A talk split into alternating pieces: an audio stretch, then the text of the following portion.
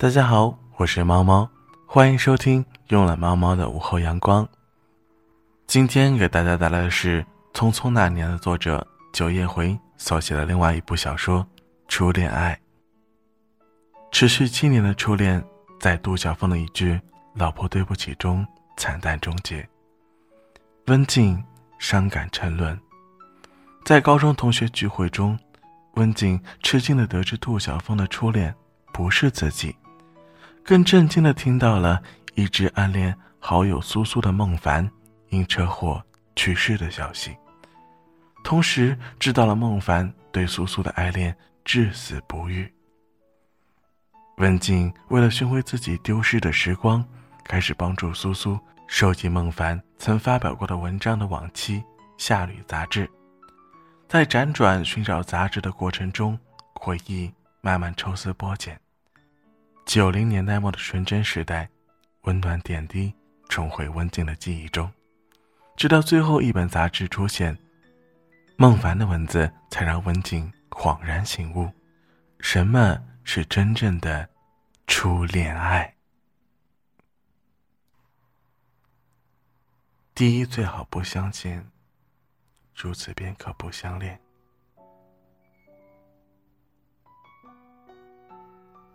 北京太大了，去什么地方都感觉很远。想起谁，都感觉很远。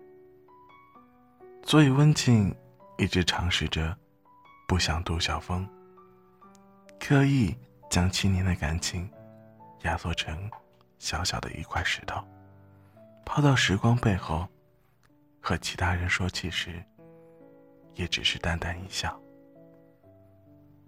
可是他知道，明明不是。温静躺在床上，听完手机闹钟，一整首《北京欢迎你》，才慢吞吞的爬起来。今天是周末，上周高中同学在人人网上约了一起聚会，据说是难得整齐的一次。想想也是。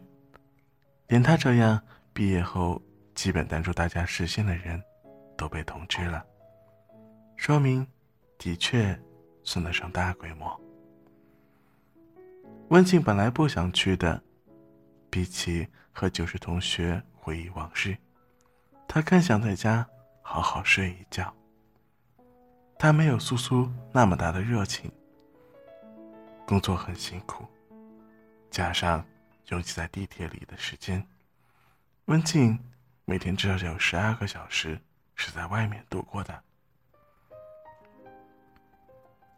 一直以来，让他骄傲的有历史感、凝重宏大的北京，现在反而成了负累。北京太大了，去什么地方都感觉很远，想起谁都感觉很远。所以温静一直尝试着不想杜晓峰，刻意将七年的感情压缩成小小的一块石头，抛到时光背后。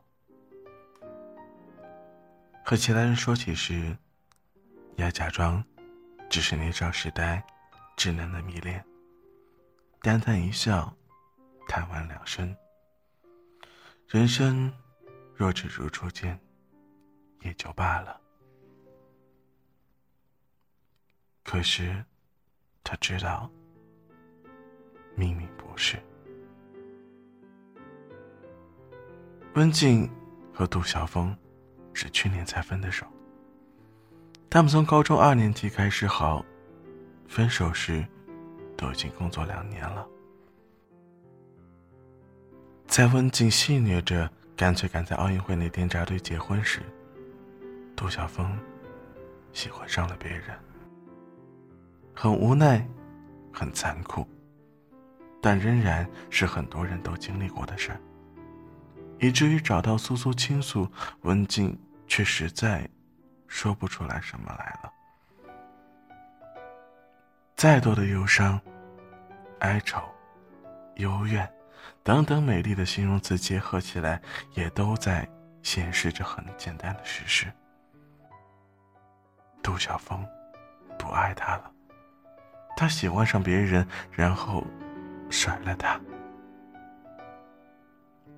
温静见过那个女孩，也不能说多么漂亮，但是很可爱，很爱笑，和杜晓峰逛街时还能蹦蹦跳跳的，一会儿在他左边，一会儿在他右边。温静远远的看着他们，心里想：“哦，他现在喜欢这样的女孩子啊。”然后，就转身走了。他是躲在杜晓峰住的地方看见他们的。单元门外有一大丛丁香。杜晓峰毕业看房时，一眼就看中了这里。他说：“丁香的味儿和温景身上的味儿很像。”这样，每天路过这丛丁香，就能想起他了。可是，如今温静就躲在这种花背后。可是，如今温静就躲在这丛花背面。杜晓峰却一点没有发现他。他只是拉着自己的新女友，熟练的掏出钥匙，打开单元门。钥匙圈上挂着的 CS 玩偶，还是温静送的。七年的感情，不可能让他甘心放手。苏苏那时给他出主意，每天从 MSN 上发给他很多打败小三抢回男友的帖子，让他借鉴。而看到别人形形色色的苦痛，温静总会感同身受，跟着掉几滴眼泪，然后咒骂小三年年有，最近特别多。温静也确实想过捍卫自己的爱情，可是当他看到那个女孩时，他放弃了。让他怎么做呢？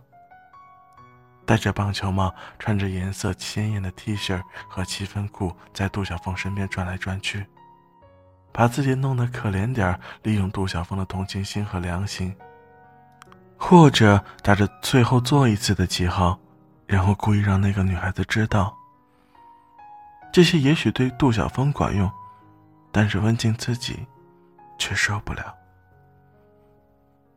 杜晓峰是他的初恋，他对他蕴藏了所有的美好梦想，所以杜晓峰打破的不仅仅是他们七年的缱绻，还有他心尖上最珍惜的那一方淡淡的情丝。这，是永远没有办法挽回的。原来温静觉得初恋，就像晶莹的水晶，无论以后经历怎样的恋爱，都会闪着不可磨灭的光亮。可现在，他知道，那不过是捧在手心的水滴，稍微一松手，就不见了。或许人人都享受初恋。不管成功与否，不管经历了怎样的尴尬，不管那个人变成了什么样子，在多年之后，依旧会带着微笑谈起，一副念念不忘的样子。苏苏就是如此，他总爱聊起孟凡，那也是他们的同班同学，很清秀、安静的男孩子。他的初恋就是苏苏。而苏苏却没和他好。苏苏那时喜欢一个特别开朗的男生，是足球队的前锋，他们开玩笑的叫他“足球小将”。那是孟凡问过温静很多次我家的电话是吧？苏苏说起这段时，眼睛都要亮一下，带着特有的俏皮，仿佛还是十几岁的小女孩。是啊。温静总是配合的回答。苏苏眉目含情，一脸满足，笑着说：“可他却最终没有给我打过，只有几次我接起来，那边却不说话，那一定是他。孟凡就是那样的人，他太害羞了，不然我也许就和他好了呢。”哎，其实班上有很多女生喜欢他的是吧？是啊，文静答道。这段话已经重复了很多次，我已经知道苏苏接下去就要讲和足球小将的故事了。中间，他还会说好几次：“是啊。”相对来说，苏苏也会很配合温静。他最幸福了，杜晓峰就是他的初恋，初恋好到现在，绝对是奇迹，是吧？苏苏每次都要大惊小怪一番。周围的人也一定厌恶的附和着。结果轮到温静说初恋的时候，他还是只能说：“是啊。”但温静很满足，他一直对自己的初恋非常满足。第一个喜欢的人，就是自己最后的那个人。这么完美的初恋，连温静自己都觉得不可思议。以至于渐渐忽略掉碎碎念念背后产生的那些问题。所以，虽然他也很想像苏苏说起孟凡和足球小将那样，给那些人讲讲他和杜晓峰的事儿，但是每每被苏苏抢先替他略略几句说完，他也没什么不乐意的。毕竟，别人的初恋都只剩下了故事，而他的。则是继续进行的事实。如今他的初恋也变成了故事，但是他却永远不会去和任何人讲这个故事，因为把初恋谈到不该是初恋的年纪再结束，就已经不是故事，而是尴尬的笑话了。温静还在品味各种心酸的时候，苏苏的电话打了进来。温静，你起来吧，别变卦啊！说好去的，你不去，别人一定会说的。杜晓峰甩了你，你一蹶不振，不能面对他了。我去，只是在挑穿哪件衣服。温静从床上坐起来，随便扯了个谎。那就好，穿漂亮点。上次咱们去燕莎买的裙子，就穿那个。苏苏。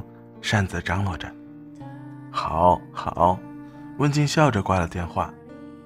她打开衣柜，露出那件宝姿的裙子，挺贵的，两千块，是刚分手时和苏苏扫街时一咬牙买的。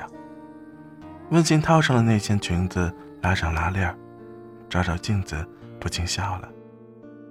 腰间宽溢出两寸多，这一年多竟然又瘦了。